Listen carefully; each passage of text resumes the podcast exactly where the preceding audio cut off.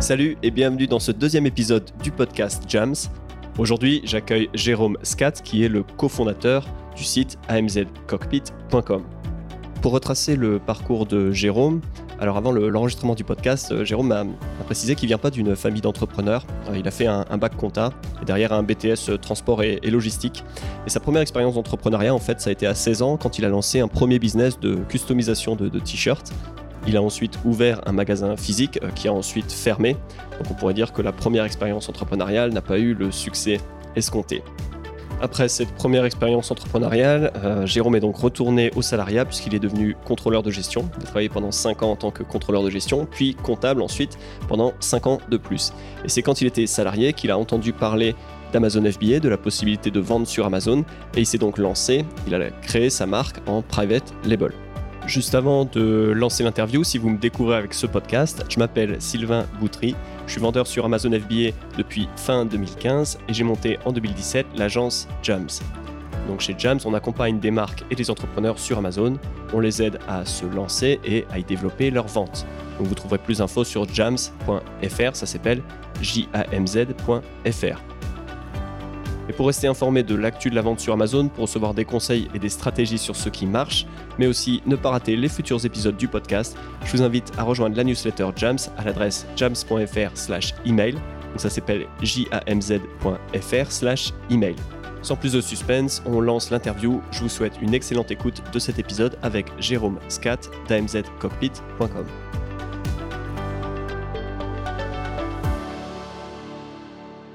ma première question, comment, comment est-ce que tu as entendu parler d'Amazon FBA alors que tu étais euh, salarié euh, donc dans une banque, j'imagine, à l'époque?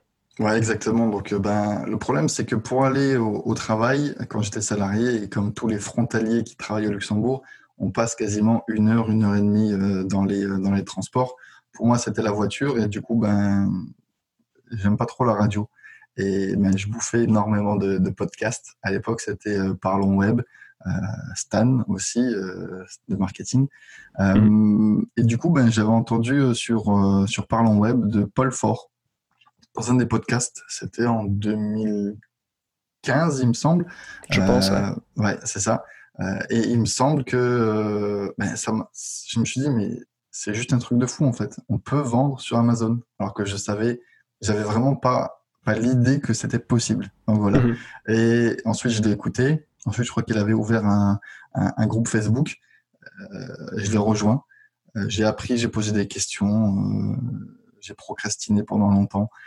pourquoi? Parce que j'aime bien un petit peu tout maîtriser avant de lancer les choses et comprendre l'intégralité du process avant de lancer. D'accord chose qu'il ne faut pas faire.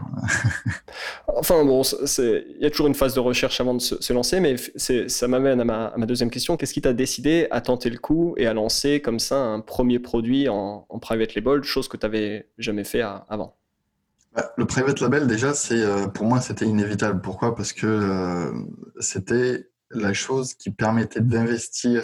Euh, ça ne me dérange pas d'investir du temps, de l'argent one shot, d'accord? Et ensuite de récolter les fruits sur, euh, sur, sur, le long terme. C'est bah, le mot, c'est investissement. Tu investis, tu, tu, récoltes après. Mhm. Euh, par rapport au, au, A ou au RA, donc retail arbitrage ou online arbitrage, euh, qu'il faut tout le temps sourcer, tout le temps aller à la, à la, à la chasse un petit peu aux bonnes affaires. Donc, pour, pour, préciser simplement euh, la différence entre private label et, et, retail ou online arbitrage, est-ce que tu peux rapidement expliquer euh, ce dont on parle? Le private label, c'est euh, la création de, votre propre marque. D'accord? Donc, vous prenez un produit euh, lambda, vous y collez entre guillemets votre, votre étiquette, votre marque, et euh, ça, devient, ça devient entre guillemets votre propre marque. Le online arbitrage et retail arbitrage, c'est vous allez par exemple dans un magasin Action, Nose ou, ou même dans une braderie, vous achetez des produits neufs ou d'occasion et vous les revendez sur Amazon. Mais cette fiche, ce, la fiche produit existe déjà. Vous avez juste à acheter et à mettre du stock. Il n'y a pas de de brand ou de, marque à proprement parler. voilà.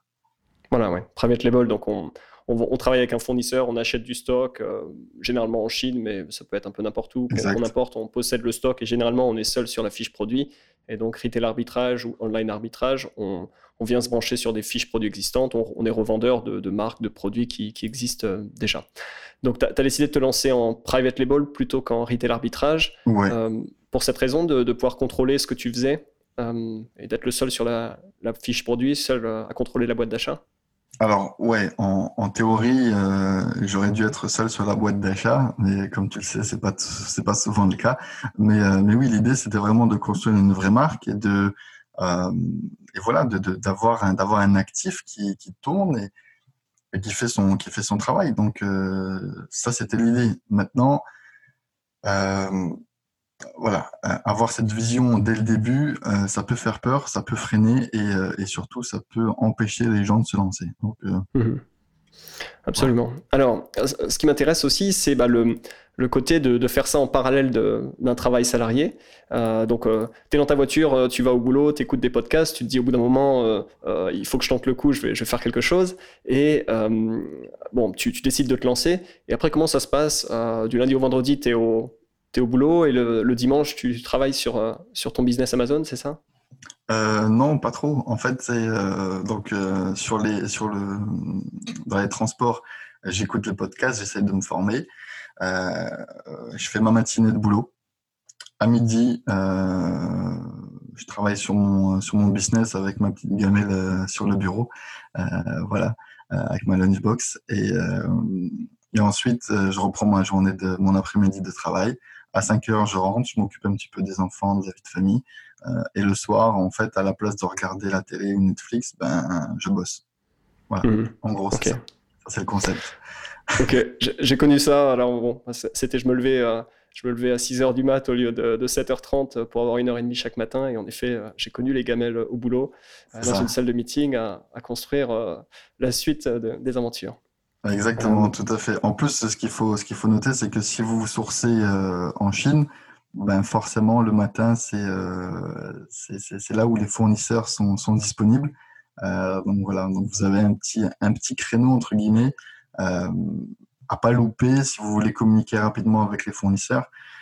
Et euh, bah moi, je faisais plutôt du J plus 1. Donc le soir, euh, je traitais tous mes emails, euh, tous mes messages.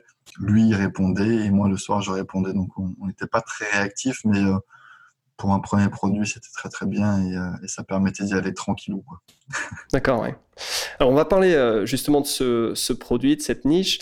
comment est-ce que tu as eu l'idée d'avoir de, partir dans, une catégorie, dans une niche plutôt qu'une autre et sur un produit en particulier au sein d'une niche? Comment est-ce que ça t'est venu?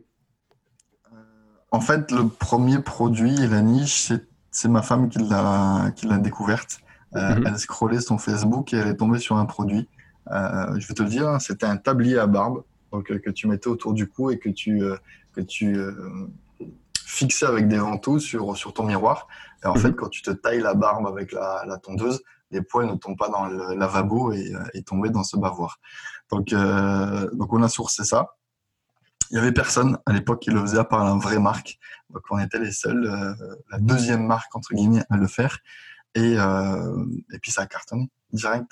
Voilà, tout simplement. Ouais, ouais bah oui, là, c'est vrai que bon, euh, on, va, on va revenir, revenir sur le sujet un petit peu plus tard, mais c'est vrai que 2015 sur Amazon France, euh, c'est très très loin de, bah, Amazon France en 2020, euh, très très loin aussi d'Amazon US, mais c'est vrai qu'on parle un peu d'un âge d'or où euh, la compétition était beaucoup moins marquée et on pouvait être, voilà, comme tu le disais, le, premier à lancer un, produit dans une catégorie et finalement se retrouver numéro un des ventes avec pas grand chose, avec un petit peu de, PPC, une fiche produit qui donne, qui donne envie, un prix qui va bien, et puis ça, quelque part ça suffisait, quelques, avis produits. c'est vrai que les, choses ont depuis changé. D'accord. Donc, je suis, je suis d'accord avec toi. Je vais, je vais juste nuancer un petit peu ça. C'est que le problème, c'est que ce, ce, ce produit, ce, ce, tablier à barbe, ben, il n'avait pas forcément de notoriété, il n'était pas connu.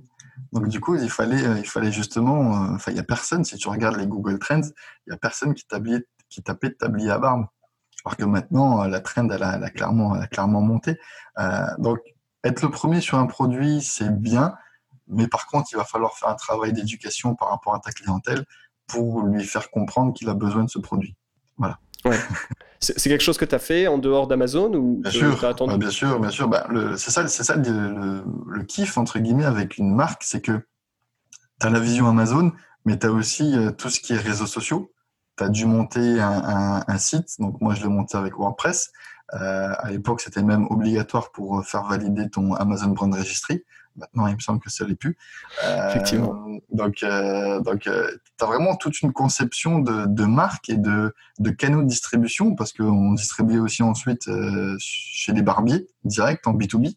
Donc, vraiment, tu as une, une notoriété, entre guillemets, qu'il faut que tu, que tu places un peu partout et comme une vraie marque, tout simplement. Voilà, mais de chez toi, de ton canapé ou de ton salon. mais je, je pense que les, Enfin, les, marques en private label ne sont pas, sont pas des fausses marques, c'est juste des, des, jeunes marques qui ne sont pas encore établies. effectivement, en, travaillant, euh, euh, en communiquant auprès de son marché, en, se constituant une audience, euh, on a avec Amazon un, un canal de vente, mais derrière, en effet, on peut mettre en place beaucoup d'outils et, de marketing externe hors Amazon pour, pour fédérer des gens et, et, petit à petit voilà, construire la marque. voilà. Donc, je dirais pas fausse marque, je dirais juste jeune marque qui, qui cherche qui est en croissance et qui cherche son audience. Euh, c'est intéressant et c'est vrai que c'est quelque chose que, je vois avec euh, certaines personnes qui, m'approchent pour euh, bah, du conseil sur Amazon. Euh, si les produits sont en effet trop spécifiques et il n'y a pas vraiment de mots-clés génériques qui est associé, les gens ne tapent pas ce mot-clé. Si c'est trop innovant finalement, bah, c'est impossible de, enfin c'est très difficile de le vendre sur Amazon parce qu'il faut réussir à se raccrocher bah, à des volumes de recherche puisque beaucoup de la, découverte de produits se fait au travers d'une requête sur la barre de recherche. Donc en effet, si, le mot-clé n'est pas connu ou n'est pas tapé, bah, on n'a pas forcément beaucoup de visibilité. Donc je comprends la, démarche d'aller chercher bah, de la visibilité et, faire de l'éducation, comme tu le disais, hors Amazon. D'accord. Alors on a un premier produit, un tablier à barbe. On a, euh, donc j'imagine, tu es, sur Facebook, tu construis euh, une, communauté d'hommes qui ont de la barbe. Euh, comment ça s'est passé à partir de là? Qu'est-ce que tu as fait? Tu as lancé d'autres produits? Tu as, Comment est-ce que tu as, fait grandir ce, voilà, ce premier succès? Je vais te, je vais t'expliquer. Donc, euh, il me semble que je me suis lancé avec 700 euros de budget. Mhm. Euh, enfin, ma première commande était de 700 euros. Euh, il me semble que j'avais 250 ou 300 tabliers, un truc comme ça. à la base, j'avais pas, j'avais pas fait floquer ou, ou, personnaliser directement le tablier. Donc, c'était vraiment de la marque blanche à 100%, d'accord? on les fait, je les ai fait venir ici à la maison. J'avais imprimé sur des feuilles, euh, donc dans des OP bags. Je sais pas si, ta communauté est, euh, est au courant de ce que c'est un OP bag. C'est un papier transparent en fait, tout simplement, comme on peut trouver euh, euh dans n'importe quel produit un petit peu low cost, où c'est euh, voilà, c'est un papier transparent où ton produit est glissé à l'intérieur tout simplement et, et thermo thermo fermé je sais, sais pas si on dit comme ça, mais thermo, thermo Un petit sachet plastique ouais, qui, entoure le, produit. Exactement. Donc, euh, donc on les avait venir comme ça et euh, j'avais imprimé des feuilles, euh, des feuilles A4 où j'avais imprimé le logo et, et comment utiliser le produit en fait. Donc ça c'était à la banque que j'avais imprimé tout ça pour faire des économies. je suis désolé, il faut que je les paye s'ils m'écoutent. Euh, et, euh, et, avec ma fille, en fait, ben, le soir, euh, avant d'aller au lit, on prenait les 250 euh, tabliers à barbe, on les ouvrait, on glissait euh, les feuilles à l'intérieur, on collait nos, nos codes barres sur, les, sur les tabliers et je faisais des paquets de couleur blanc et de couleur noire parce que j'avais deux variations. et tout simplement, voilà. Pourquoi? Parce que euh, ça coûtait moins cher et je voulais pas que le chinois en fait il se trompe sur les variations en collant les stickers. Mhm. Voilà. ouais, ça, ça, arrive effectivement. Ouais. Voilà. J'ai aussi connu ces, ces, soirées à préparer des produits, euh, pareil, dans, dans, les mêmes eaux, 2015, 2016. Voilà, bah, tu vois. Euh, et ensuite, et ensuite ben, je faisais mon, mon, mon, mon carton et je l'envoyais euh, via UPS dans les entrepôts d'Amazon. Donc voilà comment ça s'est fait. Ensuite, j'ai liquidé mon stock, rupture de stock. Je crois que j'étais en rupture deux ou trois fois. Pourquoi? Parce que la première commande, elle est simple. Tu as ton budget, tu commandes. D'accord? La deuxième commande, c'est la plus complexe à mon sens. Pourquoi? Parce qu'il faut que tu commandes avant que tu tombes en rupture de stock et pas trop tôt parce que bah, forcément, tu es un petit peu frileux de savoir si vraiment tout va s'écouler ou si c'est pas une question de chance, etc. etc. Donc, euh, donc voilà, donc rupture de stock, je recommande rupture de stock, je recommande. Et, euh, et là, je dis, bon, bah, on va se professionnaliser. Je prends un designer, il me fait toute une belle marque. Je demande au fournisseur de, floquer directement la marque sur le tablier de me faire une belle pochette, etc., etc. Euh, sur l'emballage, euh, je fais je imprimer avec le designer, enfin intégrer avec le designer directement le code SKU euh, pour plus avoir ce, ce collage d'étiquettes par mois ou par un chinois. Donc mhm. comme ça, il n'y a plus du tout de, de problème. Et, euh, et, ensuite, on fait tout expédier chez Amazon euh, en live. Donc, je faisais plus aucun contrôle et c'était euh, beaucoup plus simple pour moi et, et pour ma fille. Voilà. ouais, et puis ça permet bah, de, effectivement de, de, réduire les cycles aussi. Euh, puis quand c'est, si c'est bien fait, bah, ouais, d'éviter les, les, erreurs humaines, pardon, euh, les manipulations en, en, tout genre exact. Et, euh, et, ensuite, on arrive. Donc, ça, je crois que c'était, je sais plus, toute l'année euh, s'est écoulée. Euh, j'avais un bon rythme. Euh, Noël arrive. Et, et là, c'était un truc de fou. Juste un truc de malade. J'ai jamais vu ça. Je te jure, hein, Sylvain, c'était. Euh, je crois que de mémoire, c'était du, euh, du. Je sais plus, mais je crois que c'était quasiment du 5000 euros par jour de vente pendant 15 jours avant Noël. Hmm. Je montre ça à ma femme. Elle me dit, mais on va avoir une tonne de remboursement, de retour euh, après le 24. Parce que les gens ne connaissent pas, parce que les gens se disent que c'est tout pourri, euh, parce que voilà, je crois qu'on a eu 10 remboursements en tout. Ouais. Ouais, bah c'est. J'ai flippé, je te jure, j'ai flippé. C'était un truc de fou. Mais Noël de malade. Donc, euh, ouais, bah voilà. Je, dis toujours que Noël passe un petit peu avant, euh, le Père Noël passe un peu avant pour les vendeurs Amazon parce que c'est pas encore le 24 et on, a déjà reçu nos cadeaux. Euh, ça. Et donc tout ça, oui, avec un seul produit. Euh... Avec un seul produit. Donc juste après Noël, on lance, euh, on lance le deuxième produit. Donc ça, c'était plutôt des brosses, des brosses à barbe. Et euh, ça marchait aussi bien, nickel. La, la, marque commence à prendre de la notoriété. Et ensuite, ensuite, je me suis un petit peu planté. Pourquoi? Parce que j'ai fait un produit à deux produits deux produits à trois produits, et ensuite je suis passé de trois produits à dix produits euh, d'un coup. Mhm. Et là, je t'avoue que je me suis planté. Pourquoi? Parce qu'un listing Amazon, c'est bien, mais il faut pas l'oublier qu'il faut le traduire sur cinq pays. Il faut le lancer sur cinq pays. Et, euh, et, là, ça demande vraiment beaucoup, beaucoup de taf. Donc voilà. En termes d'investissement, c'est toujours la même chose, mais en termes de, de travail euh, pour le vendeur, c'est vraiment, c'est clairement pas la même chose de lancer un produit ou deux produits. Donc voilà. Absolument, oui. Ouais, parce que tu, tu, vendais déjà sur. Euh, on, parle, on est en 2016 du coup ou... Ouais, 2016, tu, ouais. Tu, vendais, tu vendais euh, sur les, les 5 marketplaces. Donc, euh, je vendais sur les 5 marketplaces. À l'époque, je faisais pas de Amazon Pan Europe. D'accord Donc, c'était pas encore. Ils te mettaient pas autant la pression Amazon pour lancer ce, ce service. De nos jours, maintenant, en 2020, tu reçois un mail par semaine pour, pour activer le Pan Europe mais voilà, euh, tout simplement, c'était euh, ouais. Euh, donc je faisais que du FBA France. Donc moi j'expédiais tout mon stock en, dans les entrepôts Amazon France. Et dès qu'il y avait une commande sur Amazon Allemagne, le produit partait de Amazon France vers le client allemand. Voilà, mmh. tout simplement. Très bien, ouais. Donc là on est en 2016. Ouais. Et donc le, le business a grandi. Tu as finalement quand même réussi à lancer tes, tes 10 produits. Et euh, finalement, avec, avec, quand même, avec quand même, mmh. pardon, avec euh, trois best-sellers et le reste euh, moyen moyen. Voilà. Ouais. Est-ce que tu as, des raisons? Euh, Tu sais pourquoi certains Parce que parce que j'avais pas assez le temps, parce que j'avais pas assez le temps de les de les pousser autant que j'ai poussé les autres, tout simplement. Et parce que la concurrence commençait à arriver, euh, voilà, la, la, mode la mode des hipsters et des barbus euh, était commencée et ben forcément après il y a de plus en plus de vendeurs et, euh, et, et voilà tout simplement après euh, il y a plus de concurrence et il y a à manger pour tout le monde. Voilà. Oui, parce qu'à ce moment-là, tu avais ce business Amazon FBA toujours en parallèle de ton travail à la banque. Tu étais toujours salarié pendant, pendant toute cette période-là. Finalement, à quel moment est-ce que tu, tu, as quitté ton, ton travail euh, salarié? Euh, 2013, en novembre 2018, j'ai quitté la banque. D'accord. Et c'est parce que le, le, business Amazon FBA était suffisamment important pour, te permettre d'en vivre ou il euh, y, y, a une autre, une autre raison qui t'a motivé à, faire le saut, on va dire, vers euh, l'entrepreneuriat temps Alors moi, la marque, en fait, euh, je l'ai vendue euh, en 2017, de mémoire 2017 ou début 2018. Euh, donc c'est pas ça qui m'a fait qui m'a fait quitter le, salariat et la banque, mais tout simplement le cockpit Voilà, Cockpit prenait de plus en plus de d'importance et, et, permettait de se prendre un salaire correct. Donc, donc voilà, donc tout simplement, il fallait se se dire que il faut donner toutes les chances à ce projet qui pour moi est, quasiment le projet de ma vie maintenant, avec toutes les idées, les innovations qu'on imagine.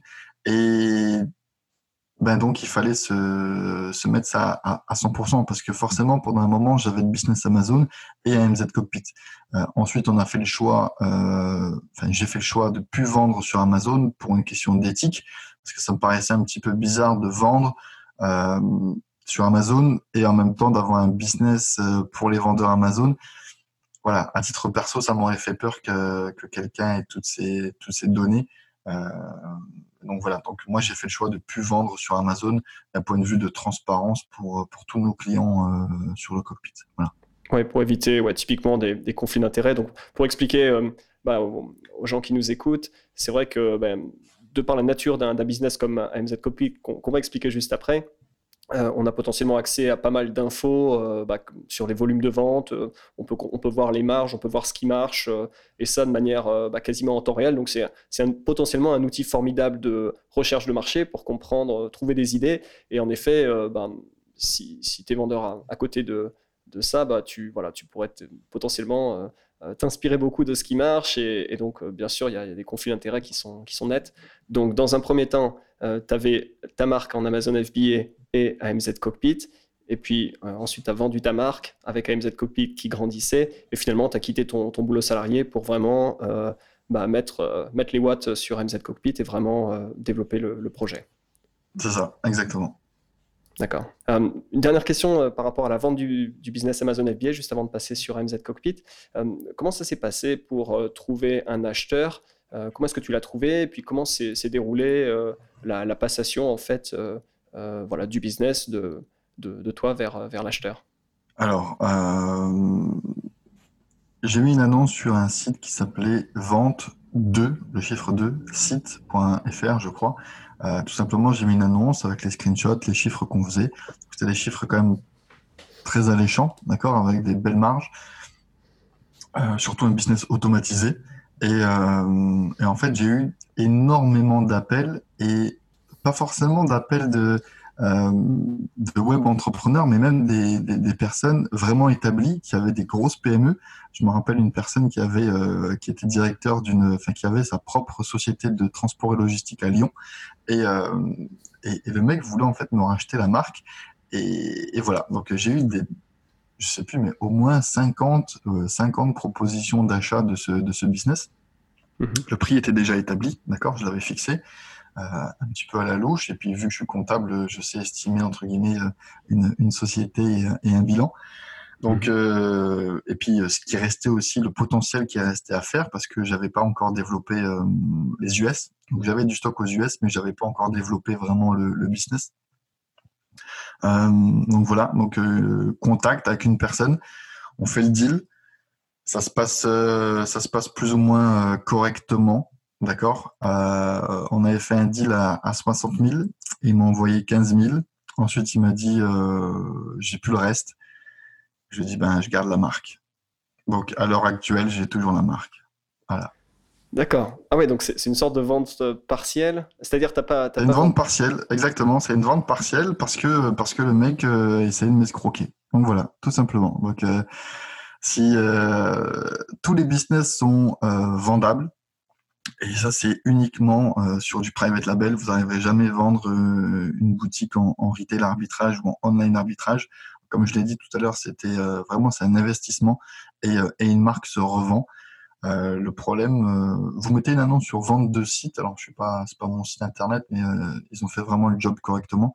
Et j'ai, j'ai vraiment eu beaucoup d'offres. le problème, c'est qu'avec cette cet échec entre guillemets parce que ça a pris ça a pris trois ou quatre mois mmh avant qu'il me dise qu'il avait plus le reste. Donc euh, vraiment il m'a fait perdre énormément de temps et c'est pour ça que je lui ai pas remboursé euh, euh, l'argent qu'il m'a donné parce que j'ai estimé et l'avocat a estimé qu'il a eu qu'il a eu un comportement par réglo. Donc donc voilà et, et j'ai pas eu l'envie entre guillemets de de de rappeler en fait les autres acheteurs parce que je me suis dit ça va être exactement la même chose et j'ai pas envie de rentrer dans ce dans ce dans ce truc là. Donc, mhm. euh, donc à l'heure actuelle la marque existe, ne vend plus du tout. Elle est euh, elle est en sommeil et je pense que euh, je pense que je vais l'offrir en fait à quelqu'un le jour où j'aurai un bon feeling. D'accord, intéressant. Donc affaire à suivre par rapport à une, une marque private label sur Amazon à gagner. Euh, dans, la, dans le domaine de la barbe. Donc voilà. Impeccable. Alors on va maintenant euh, parler d'AMZ Cockpit. Euh, donc juste bah, pour, pour, que, pour les gens qui ne connaîtraient pas, est-ce que tu peux présenter ce qu'est AMZ Cockpit, ce que ça fait, à qui ça s'adresse enfin, voilà, Qu'est-ce que c'est -ce que AMZ Cockpit? Alors, AMZ Cockpit, euh, à la base, on a créé ce logiciel euh, en 2016, donc tout le parti développement en 2016. Ensuite, on a vraiment lancé vers 2017 de mémoire. Euh, pourquoi? Parce qu'on avait une vraie problématique. on était vendeur avec, avec mon collègue. pourquoi? Parce que j'ai oublié de te dire, j'ai j'ai donné le goût à un de mes anciens collègues de la banque de vendre sur Amazon. Il a créé son private label. Et et du coup, en fait, on avait une problématique personnelle en tant que vendeur, c'est qu'on n'avait pas un système qui générait des factures. Et on n'avait pas un système qui générait des, euh, des, euh, de, de l'autorépondeur, des emails. Euh, il y avait des choses américaines qui existaient, mais sur le marché français, on voyait clairement qu'il y avait, y avait un manque. Donc du coup, ben, j'ai contacté quelques développeurs que, sur lesquels j'avais travaillé sur des précédents business. Et euh, bah, on a lancé ça. On a fait un petit MVP. On a trouvé nos premiers clients et puis euh, et puis euh, et puis ça s'est fait ça s'est fait comme ça. On a vu qu'il y avait un, un, product market fit, donc qu'il y avait de la demande, que notre outil répondait à, un besoin. Et du coup, bah, on l'a fait évoluer au fur et à mesure comme ça, tout simplement. pour te dire en gros ce que MZ Cockpit fait, c'est facturation nickel à 100%, emailing, autorépondeur, euh, on calcule la profitabilité aussi de vos produits sur, euh, sur Amazon. Pourquoi? Parce qu'Amazon euh, a énormément de coûts cachés.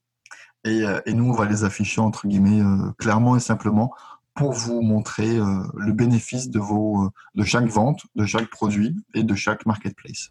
Voilà. Et puis tout ça en temps réel, comme ça, en tant que vendeur, on ne peut pas passer sur le site 40 fois dans la journée pour voir où est-ce qu'on en est par rapport à ses ventes. Exact. Super. Je, me rappelle effectivement en, 2017, euh, mon comptable qui me dit, euh, bah, d'après les, règles euh, de la vente à distance, tu dois effectivement envoyer une, facture après chaque achat. je me rappelle à l'époque avoir installé un PrestaShop et un plugin PrestaShop qui, que je branchais sur Seller Central, qui, récupérait les commandes chaque jour et qui, renvoyait voilà, un email. Enfin, c'était, un truc bricolé parce qu'en effet, il n'y avait, pas de, pas de solution et et il fallait bien, euh, si on, veut, on voulait être euh, euh, bah, parfaitement compliant avec les, règles, les règles comptables en, France. Et ce qui est sûr, c'est que bah, c'est très très vite compliqué quand on parle de vendre dans différentes marketplaces, quand on a des, des questions de TVA qui, se, qui se posent. dans quel pays est-ce qu'il faut appliquer la TVA et à quel pourcentage en fonction de le pays dans lequel le, le, produit se trouve, le vendeur, l'acheteur, etc. C'est très vite assez cauchemardesque. Donc c'est vrai qu'un logiciel qui, gère tout ça de manière euh, propre, c'est euh, ça a certainement, enfin ça a une énorme, un énorme avantage pour, euh, pour les vendeurs. Exactement. Et puis, et puis surtout, il ne faut pas oublier que c'est votre business, donc on ne peut pas outsourcer entre guillemets la partie gestion de facture ou TVA c'est quelque chose vraiment où si vous avez un contrôle fiscal, euh, vous pouvez pas dire c'est Amazon qui euh, qui génère pas la facture ou qui a mal généré la facture ou c'est mon, plugin PrestaShop, etc., etc. Donc euh, nous nous sur Cockpit on on a des assurances qui font que si vous avez un problème sur votre euh, sur votre facture, c'est nous qui prenons la totale responsabilité de la mauvaise euh, facturation. Donc je peux te dire que on est calé en TVA, en e-commerce, en droit d'import-export euh, et, tout ce que tu peux imaginer parce que je touche du bois. C'est jamais arrivé et, euh, ça n'arrivera jamais parce qu'on est, euh, on est vraiment des experts à ce niveau-là. Et, depuis 2016, on a généré je sais pas combien de millions de factures, tu peux imaginer. Donc, je peux te dire que des, des, cas, on en a vu des vertes et des pas mûres, des choses qu'on n'imaginait même pas et on a fait évoluer l'algorithme euh, avec, euh, avec toute notre expérience. Voilà. Ouais, super. avant de parler ouais, justement de, de l'évolution et du développement, j'aimerais qu'on revienne sur ce, sur ce MVP. donc tu, tu rassembles quelques développeurs, vous, vous construisez une, première version, donc un, premier produit. comment est-ce que tu trouves tes, tes, premiers clients? Comment, comment ça se passe les, les débuts du, du lancement vraiment d'AMZ Cockpit? Si tu te rappelles, euh, il y a quelques, quelques dizaines de minutes, je t'ai dit que c'est Paul Fort qui m'a fait découvrir euh, euh, Amazon FBA. Il avait mhm. créé un groupe Facebook que j'ai rejoint. Au bout de quelques mois, il me semble qu'il l'avait qu'il l'avait supprimé parce qu'il y avait trop de problèmes, parce que peut-être que ça lui prenait trop de temps à gérer, je me rappelle plus.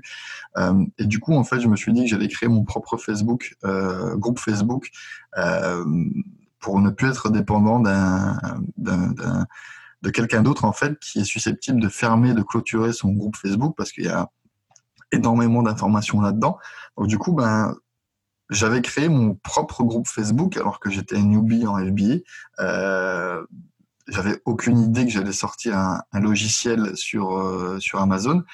Euh, et c'est comme ça en fait que j'ai créé la communauté autour d'Amazon FBA je répondais à des questions, je faisais, euh, enfin, j'essayais d'apporter vraiment de la valeur aux, gens avec ma propre expérience sur mon propre, euh, sur mon propre private label.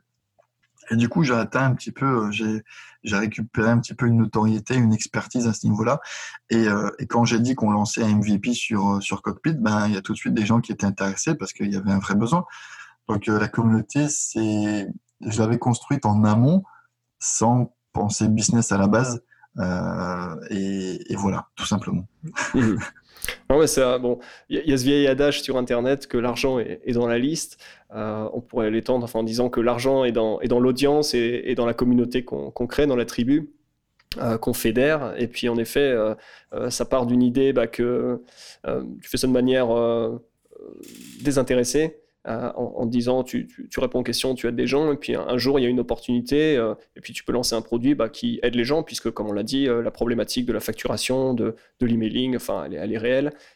récupérer des, avis produits, c'est quand même super important. Donc c'est, je comprends le, principe, ça, part voilà, d'une envie de, partager des choses, et puis derrière, bah, tu, tu découvres une opportunité au sein de, ce groupe. Donc d'accord, je comprends que tu as, récupéré des, premiers, euh, tes premiers clients dans, dans, cette, euh, dans ce groupe Facebook. Euh, est-ce qu'aujourd'hui, tu as, des, des questions qui, reviennent beaucoup par rapport à des, des vendeurs toi, qui, qui commencent à utiliser le, produit, qui, qui, ont des questions, par exemple, sur, sur Amazon, par rapport à la vente sur Amazon ou, en termes fiscal Est-ce qu'il y, a des choses que, que les gens te, te, posent, des questions qui reviennent beaucoup?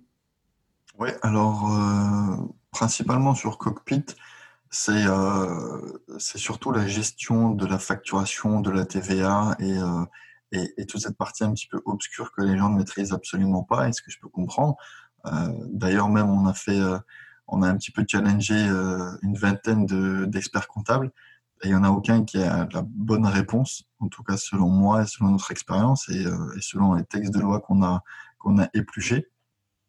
Donc ça reste quelque chose d'assez obscur. Et euh, donc, c'est surtout là-dessus qu'on a des, des, questions sur, euh, sur Cockpit. Euh, ensuite, sur Amazon, parce qu'on fait aussi du support, entre guillemets, si tu as des questions sur, sur Amazon, on, va, on va te répondre avec grand plaisir. D'accord? On, est dans le partage, on est dans la, dans, dans la, pour apporter de la valeur à nos utilisateurs ou même si vous n'êtes pas utilisateur. Euh, J'espère que je vais pas crouler sous le support du coup. mais, euh, mais, du coup, euh, c'est toute la partie ouais, process, code, EAN euh, et, et, toute cette, cette, voilà, cette façon de parler qui est propre à Amazon et au e-commerce. Et ensuite, ben, c'est surtout au niveau du sourcing parce que ça reste quelque chose de, de compliqué en fait pour les, pour les nouveaux vendeurs. C'est de, de se dire il faut que je trouve un produit qui a des data, donc qui a de la vente, mais en même temps que je peux aller euh, challenger et, venir concurrencer. Donc, c'est un petit peu, un petit peu contradictoire parce que les, gens veulent des produits avec beaucoup de ventes, d'accord, pour, pour se rassurer, pour se dire qu'il y a un marché, mais par contre, ils veulent pas beaucoup de ventes pour se, enfin, pas beaucoup de concurrents pour se dire que ben, ils ont la capacité financière d'aller euh, d'aller les concurrencer. Oui, je comprends. Donc c'est surtout à ce niveau-là qu'on a qu'on a des questions euh, et, et, je peux comprendre. Moi moi quand j'ai lancé mon, private label, alors je me rappelle plus si Jungle Scout ou, tous ces logiciels existaient. En tout cas, moi, j'ai jamais utilisé un seul, un seul tool pour m'aider à trouver des produits. Et je peux te dire que en tournant la tête autour de moi, j'aurais des tonnes d'idées euh, à lancer et euh, sur Cockpit ou quand je me balade ou quand je discute avec des amis autour d'une bière ou, euh, hmm. etc. Et, et, vraiment même, enfin, je veux dire, le, big data, donc c'est ce que propose un petit peu tout ce qui est Jungle Scout et, et toutes ces extensions, c'est de te montrer combien un listing, un produit génère de ventes, d'accord? Le problème, c'est que le big data, c'est un métier et, et, plus tu as de data, plus c'est compliqué de prendre des décisions. J'ai envie de te dire, le meilleur test, c'est tu prends, euh, tu prends un petit peu, un petit peu d'argent, tu testes et tu regardes si, euh, si ça fonctionne. Et, euh, et c'est, la meilleure, c'est le meilleur moyen d'apprendre et c'est le meilleur moyen de tester un petit peu ton, ton marché. Donc voilà, tout simplement. Ouais, je, je, te rejoins sur l'utilisation de, ces outils. Alors, ils ont leur utilité et dans, un certain cadre, euh, ils permettent en effet de savoir ce qui se passe sur Amazon, ce qui se vend, de, comprendre des, volumes. Donc, ils ont, leur, ils ont quand même leur utilité. Mais c'est vrai que quand tu es, es, dans une phase de réflexion par rapport à une idée produit, bah, je reviens à, l'idée du, tablier. Euh, de barbe que, tu as lancé, euh, bah, clairement, ça, partait d'un besoin, puisque bon, les gens ne voient pas, mais tu as une barbe, et c'est ta femme qui devait retrouver des poils dans le, dans le lavabo. Ouais. Et euh, voilà. Et, non, mais c'est bête, mais tu sais, c'est l'idée euh, scratch your own itch. Donc, euh, je sais pas comment ça se traduit, mais partir bah, d'un besoin que tu as identifié pour toi. Et puis, d'une manière générale, de repartir du marché, du besoin, du problème que, résout un, produit, plus que de partir de l'extension et se dire quels sont les mots-clés qui sont tapés ou, ou quel, CA, à quel CA je peux m'attendre. Parce qu'à la fin de la foire, bah, les, les, gens achètent sur Amazon des, des solutions à des problèmes. Euh, alors même si c'est des petits problèmes comme euh, il y, a, des poils de barbe dans le, dans le lavabo, euh, il y a, des, problèmes plus importants que ça, mais au final, bah, alors ça peut être aussi la problématique d'une idée cadeau. Hein, pour, en l'occurrence, on parlait de Noël. J'ai mon copain, je lui cherche une idée, bah tiens, ça a l'air, bien puisque voilà, il, est barbu. et donc, je pense que cette approche de repartir bah, du marché du problème, comme tu dis, de tourner la tête et d'avoir des idées autour de soi, c'est une bonne façon de faire parce que en effet, trop de data, trop de trop d'extensions, bah, ça euh, ça, peut en effet te, paralyser et euh, bah, te, focaliser sur les mauvais les mauvaises questions puisque tu es, plus à réfléchir à, ton propre CA plutôt qu'à la problématique de ton marché et à ce que tu vas résoudre, euh, le problème que, que tu vas résoudre dans, dans le marché. Exactement, c'est ça. c'est, je pense que à la base, la meilleure j'ai lancé plusieurs business. Euh, donc, le tablier à barbe, c'était plus ou moins un, problème personnel. J'avais aussi, j'ai vendu aussi des, euh, des, des, boutons de manchette. Donc ça, c'est quand j'ai été recruté à la banque, ben, je devais porter des chemises euh, et des costards tous les jours. Et je me suis dit, je voulais des, boutons de manchette un petit peu, un petit peu stylés et un petit peu fun. Donc euh, des trucs Iron Man, Batman euh, et tous les concepts un petit peu euh, ou, des messages un petit peu subliminaux pour mon chef. donc voilà. et donc j'avais acheté un stock. Et, et j'ai vu que sur Amazon il n'y avait rien, donc j'en ai vendu un petit peu. J'ai pas créé de private label autour de ça.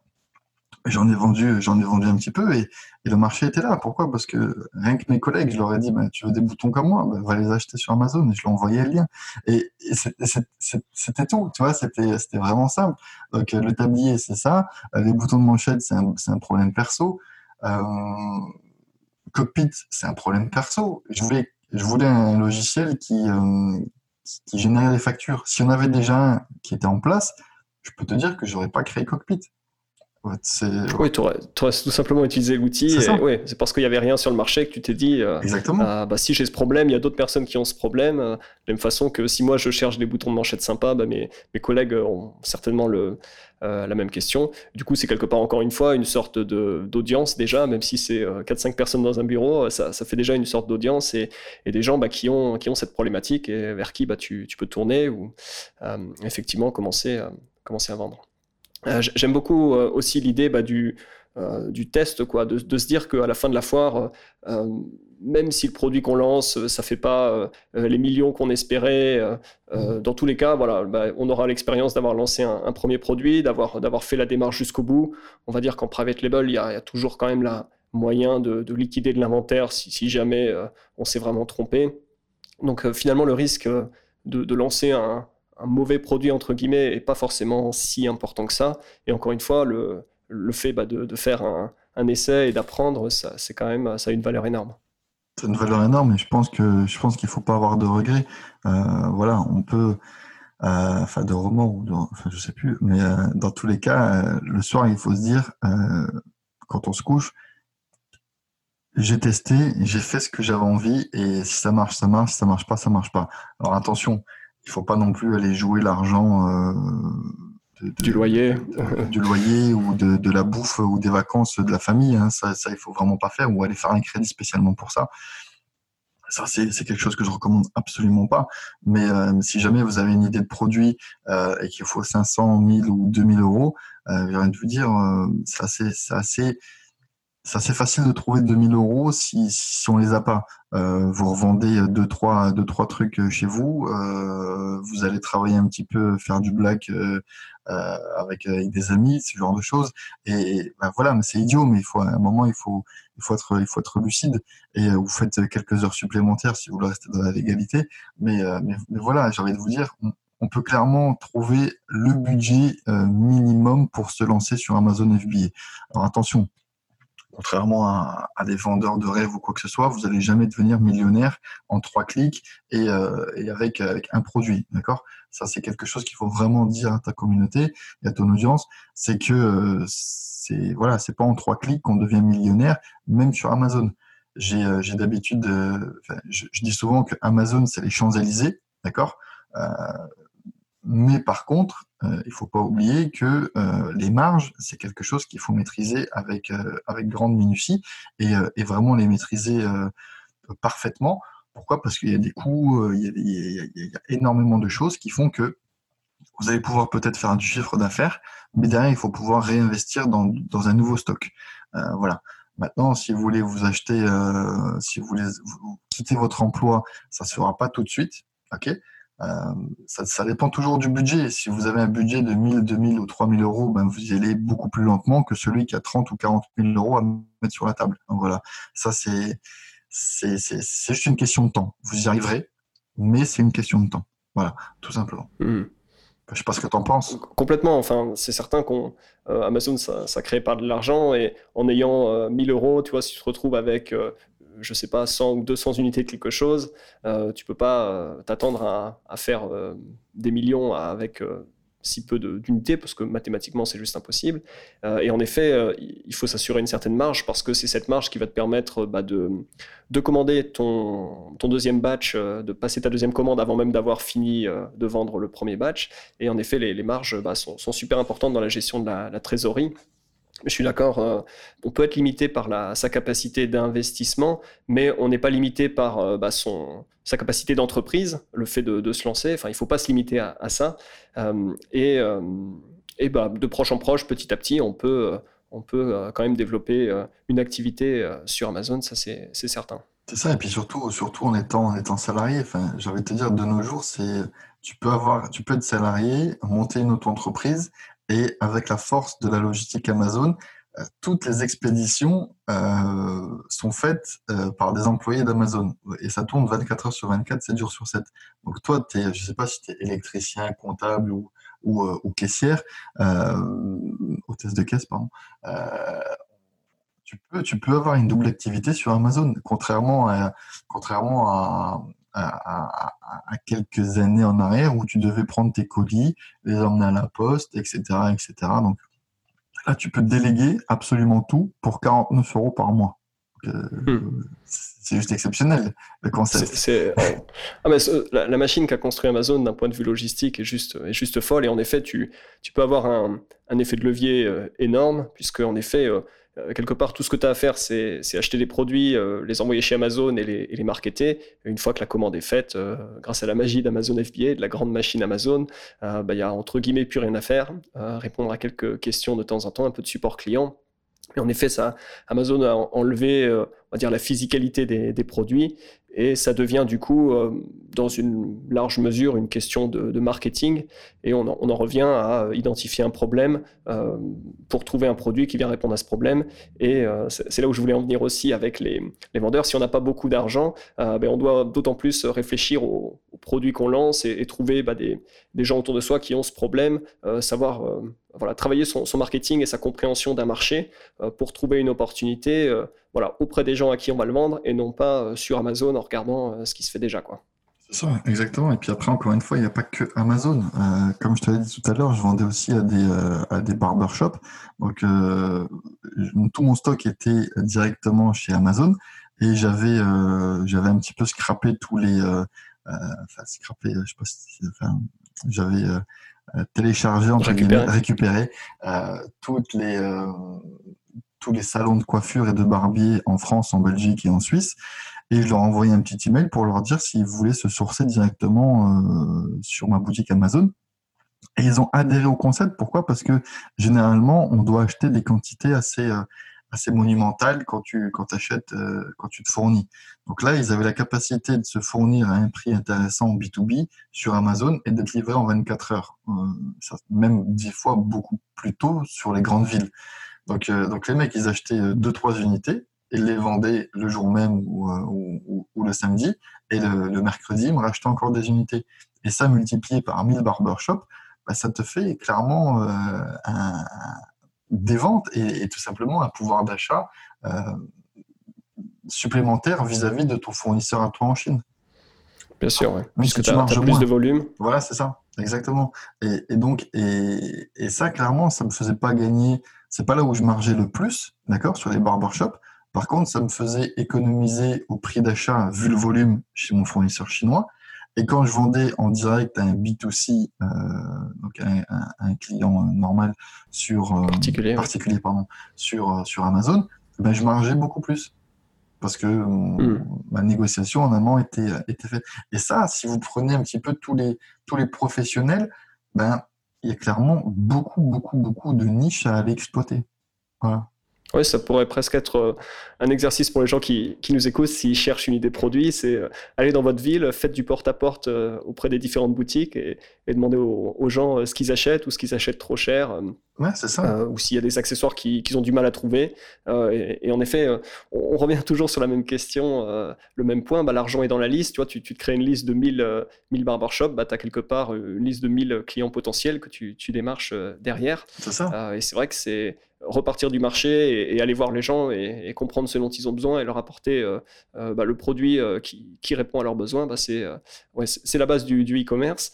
c'est aussi valide sur, Amazon et, et bah, j'aime bien cette approche de, bah, de débrouillard, de pas simplement attendre des, des, commandes sur Amazon, mais aussi d'aller chercher, voilà, d'aller parler au marché, d'aller d'aller démarcher des, des clients. Et ça coûte, ça coûte rien du tout. Tu vois, c'est ça aussi l'avantage de notre, de notre génération, c'est que euh, ça coûte rien. C'est euh, une liste d'emails, tu la trouves en une journée euh, en cherchant un petit peu, ou, etc., etc. Il y a, par exemple, si tu prends les mairies, je sais qu'il y a énormément de business à faire avec les mairies. tu as la liste et tu as les emails de toutes les mairies de France gratuitement dans un fichier Excel. Tu tapes fichier Excel mairie France, tu vas avoir tout, tout, tout, le listing. Si tu trouves un produit à vendre aux mairies, c'est bingo. Tu vois ce que je veux mhm. dire? Euh, et, ça se trouve, ils ont déjà, et ça se trouve, elles ont déjà un compte Amazon euh, professionnel, d'accord? Donc du coup, ben, elles ont confiance en Amazon parce qu'il faut pas oublier qu'Amazon a une énorme notoriété et a, et a, et a, investi énormément sur euh, sa réputation.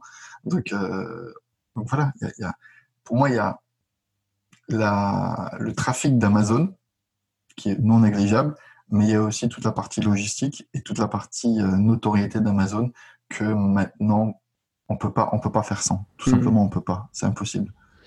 C'est vrai que les gens euh, ont confiance en, Amazon, ils ont déjà un compte, ils savent que la logistique euh, va être tip top.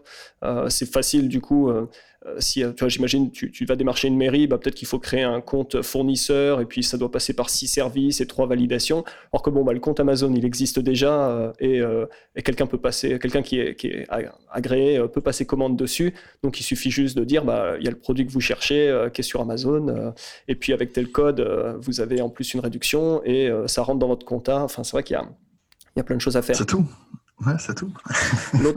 L'autre avantage aussi que je vois, bah, c'est à partir du moment où tu, commences à envoyer du trafic externe vers Amazon, c'est quelque chose qui t'aide d'un point de vue SEO, puisque si, les gens, euh, euh, surprend l'idée des barbiers qui, vont taper tablier pour barbe et qui, vont acheter à chaque fois en passant par une recherche, bah, ça va t'aider à, gagner en visibilité euh, organique, enfin donc naturel en français. Et donc euh, ça, le fait comme ça d'envoyer du trafic externe vers ta, fiche produit, euh, ça, peut t'aider à, récupérer des ventes ensuite pour des gens bah, qui voilà qui sont pas dans cette liste. donc c'est sûr que ça va dans le sens bah, de de céder. Tu fais des ventes et en plus tu développes ton business Amazon à côté. C'est ça.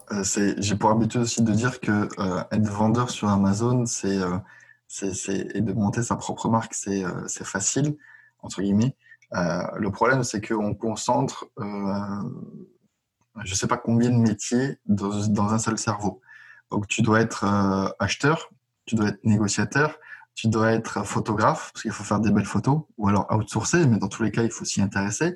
Il faut être SEO. Donc voilà, moi, ça fait, ça fait maintenant depuis 2018 que je me forme, entre guillemets, depuis 2008, pardon, que je me forme au SEO la publicité sur Facebook et tout le tralala, j'ai monté euh, je sais pas combien de sites internet, plus ou moins rentables.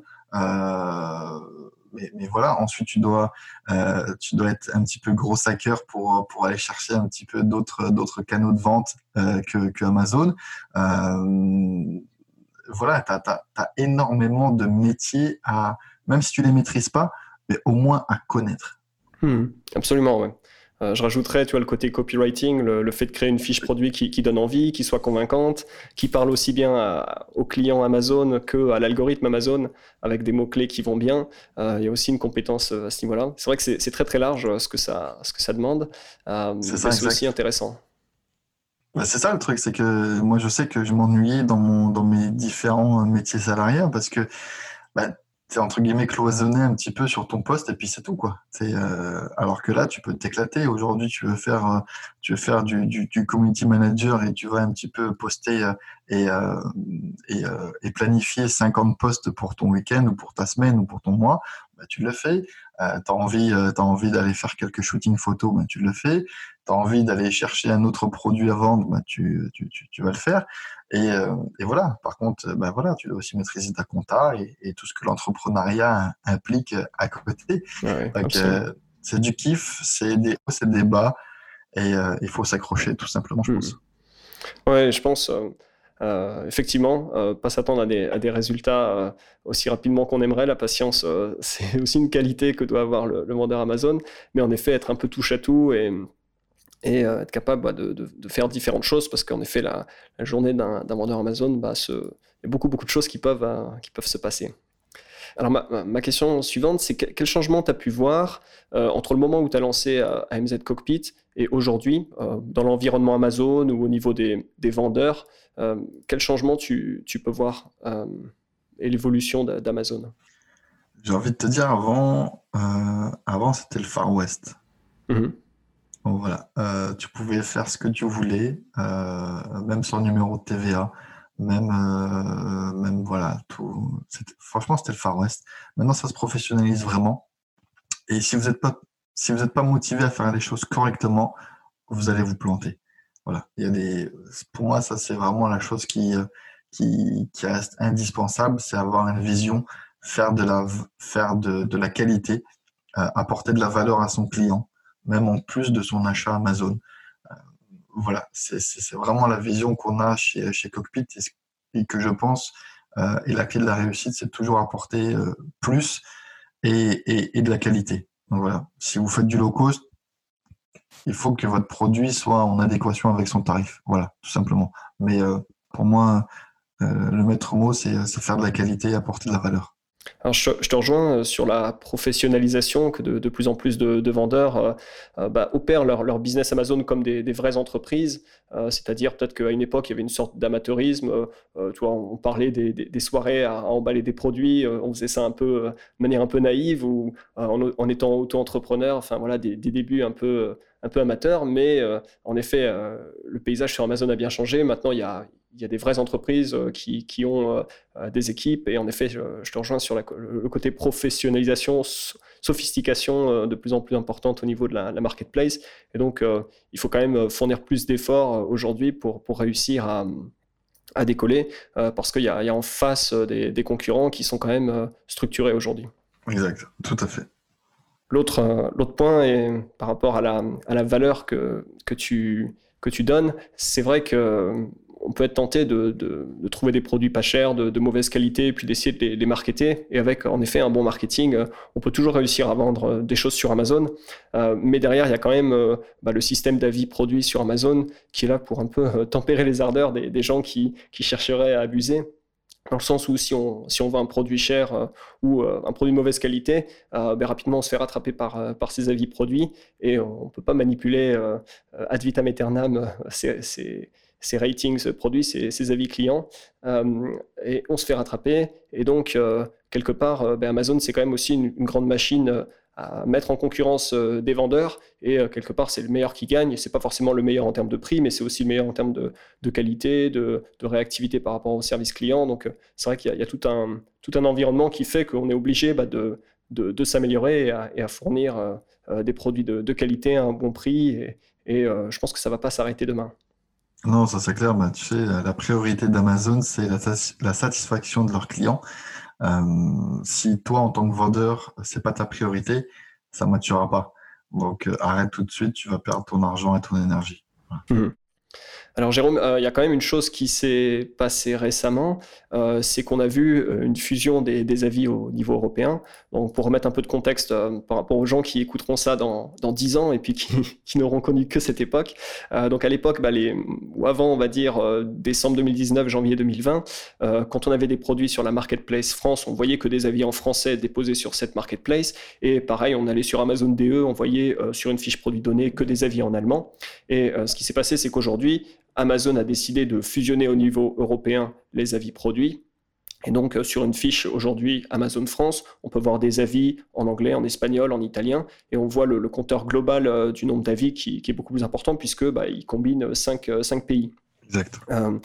Est-ce que est-ce que c'est quelque chose que tu as pu observer au niveau d'AMZ Cockpit, voir des, différences par rapport à ça, c'est-à-dire des, le fait que certains produits aient eu, par exemple, avant euh, peu d'avis euh, dans une marketplace donnée, soudainement, de par la, combinaison d'avis, euh, se retrouve avec visuellement beaucoup plus d'avis. Est-ce que tu as vu des, mouvements importants par rapport à, ce, à ce changement?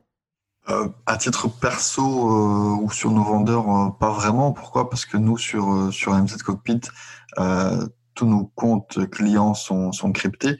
Donc, je suis pas là à regarder euh, toutes les deux minutes les, les, comptes des vendeurs parce que j'ai pas le temps, parce que ça m'intéresse pas et parce que c'est crypté. Euh, maintenant, euh, en ayant discuté avec euh, avec des personnes de chez Amazon, pourquoi? Parce qu'on est régulièrement euh, chez Amazon Luxembourg pour pour diverses questions et, et sollicité pour pour l'algorithme de la facturation. Donc, et on discute avec pas mal de, responsables et ils nous ont dit que les avis un petit peu biaisés euh, et fake sur, euh, sur Amazon, euh, c'est vraiment une très grosse problématique pour eux. Donc, je pense que le fait d'aller chercher et d'aller concentrer, centraliser tous les, tous les avis des autres marketplaces, ça, ça contrecarre un petit peu ce système de d'aller chercher des avis un peu biaisés, tu vois. Donc, à mon avis, c'est dans ce sens que Amazon a pris sa décision. Encore une fois, pour, pour essayer d'apporter le, le, maximum d'honnêteté et, de, et, pas d'avis biaisé sur, sur, leur, sur leurs différentes marketplaces. Donc, euh, donc voilà. Mais, euh, mais à titre perso, ou, même, euh, même nos utilisateurs nous ont pas remonté tant d'informations que ça sur, sur ta question de, de, centralisation des avis en Europe. Donc voilà. Donc, euh, D'accord. Je peux pas trop t'aider à ce niveau. ok. mais c'est intéressant. C'est vrai que euh, on peut se dire que si on a un produit euh, voilà, qui, marchait moins bien dans une marketplace, qui avait, qui avait des avis négatifs, bah, aujourd'hui ils vont être visibles pour, pour tout le monde et non pas uniquement dans, dans la marketplace d'origine. C'est une, super, une super nouvelle. Bien sûr, oui, ça va. Ça va dans l'idée bah, que ouais, tous les avis comptent. Et en effet, si, si des vendeurs veulent manipuler des avis, il faut, faut tu peux plus le faire pays par pays, il faudrait le faire au niveau européen. Enfin, je pense qu'en effet, ça va dans, le sens bah, de, des avis qui soient plus naturels. ça, c'est une certitude. D'accord. Euh, alors j'aimerais juste qu'on termine ben, par rapport à, Cockpit. Euh, je dis Cockpit cette fois-ci parce que euh, c'est ma question. Quel est, l'avenir d'AMZ Cockpit ou de Cockpit? Quels sont les développements qui, vont arriver dans les semaines et, mois à venir? Alors, bah, nous, on fait déjà la facturation, l'emailing, la profitabilité. Euh, dans les mois à venir, on va faire, euh, on va simplifier la demande d'avis un petit peu euh, pour les, pour plus passer par toute la partie emailing. On aura un système, voilà, de, une nouvelle manière de se connecter au salaire central. ensuite, la priorité aussi pour Cockpit, ça va être de simplifier toute la comptabilité. Euh, donc voilà, en, trois clics, votre comptabilité euh, e-commerce euh, globale va être faite et il n'y aura plus que, un cachet, voilà, une, une, authentification de la part de votre expert comptable à faire. voilà, donc ça vous coûtera beaucoup moins cher de faire valider et de faire la comptabilité de vos business e-commerce en général. Je dis vos business e-commerce pourquoi? Parce que ben on va passer de AMZ Cockpit à un nouveau nom pourquoi? Parce qu'on va plus être 100% euh, Amazon, mais on va partir aussi sur de la facturation et, euh, sur toutes les autres euh, fonctionnalités pour les différentes marketplaces comme Cdiscount, eBay, Mano Mano, AliExpress. et, bien d'autres encore. Donc, donc voilà, donc ça fait plus sens de s'appeler juste AMZ, mais, mais Cockpit en général, euh, et, voilà, tout simplement. D'accord, ouais. Pour piloter euh, son business sur l'ensemble des marketplaces, depuis donc le, cockpit, et euh, voilà, avec toujours plus de, simplification pour les aspects comptabilité, pour rendre la, vie, plus facile aux, vendeurs. que nous sommes. C'est ça, et puis se concentrer sur des choses qui, qui, ont vraiment une grosse valeur ajoutée. Donc voilà, faire sa compta, faire ses factures à la main, ça n'a aucune, aucune valeur, aucune, euh, aucune plus-value pour votre business. Euh, néanmoins, il faut le faire, c'est obligatoire et, c'est comme ça. Euh, concentrez-vous sur votre business et, déléguez votre, toutes les tâches routinières et automatisables à Cockpit et vous verrez que votre business n'en sera, sera plus que, que gagnant. Super. Dernière question juste avant de clore l'interview. si aujourd'hui tu devais repartir de zéro, sans tes connexions, sans ta réputation, qu'est-ce que tu ferais? Euh, je pense que je ferai exactement la même chose que ce que j'ai fait, c'est-à-dire apporter de la valeur aux gens, euh, construire ma réputation, construire une notoriété euh, et, et, voilà, y aller petit à petit sans vouloir à tout prix gagner de l'argent tout de suite, mais, mais vraiment apporter de la valeur encore une fois. Et je pense que c'est le maître mot de la réussite dans tous les domaines et même dans la vie perso. Euh, voilà, c'est apporter de la valeur et être, être honnête avec tes, avec tes clients et avec tes proches. Je pense que c'est, je pense que c'est ça que je referai parce que ça a marché et donc euh, pourquoi ne pas recommencer ce qui a, ce qui a fonctionné, tout simplement. Super. Alors on en arrive à la fin de cette interview, Jérôme. Où est-ce que les auditeurs peuvent se rendre pour en apprendre un peu plus sur toi? Alors, euh, sur le blog, sur notre forum, par email à jérôme.amzcockpit.com euh, ou, euh, ou, directement par, euh, par téléphone si, si, s'ils ont mon numéro de téléphone et il est disponible très facilement sur Internet. Donc voilà. Super. Bon, bien sûr, je mettrai tous les liens en description du, du podcast vers, vers le groupe Facebook, vers amzcockpit.com avec, j'imagine, une redirection de l'URL qui arrivera prochainement. Super, merci beaucoup Jérôme pour cette interview et je te dis à très vite. Merci à toi Sylvain. Merci d'avoir été avec nous jusqu'à la fin du podcast. Juste avant de terminer, trois petites choses à vous dire. Donc tout d'abord, n'oubliez pas de vous abonner. Vous pouvez vous abonner au podcast au travers d'Apple Podcasts, de Google Podcasts ou de l'application de votre choix. Deuxième chose, vous trouverez tous les liens qui ont été mentionnés dans cet épisode à l'adresse suivante jams.fr slash podcast. Donc ça s'appelle jamz.fr slash podcast. Et dernière chose, pour rester informé de l'actu de la vente sur Amazon, pour recevoir des conseils, des stratégies sur ce qui marche, mais aussi rien rater des futurs épisodes du podcast, je vous invite à rejoindre la newsletter Jams à l'adresse jamz.fr/email. Donc je répète, jamz.fr/email. Je vous remercie d'être resté jusqu'à la fin du podcast et je vous dis à très vite pour un futur épisode. Bye bye.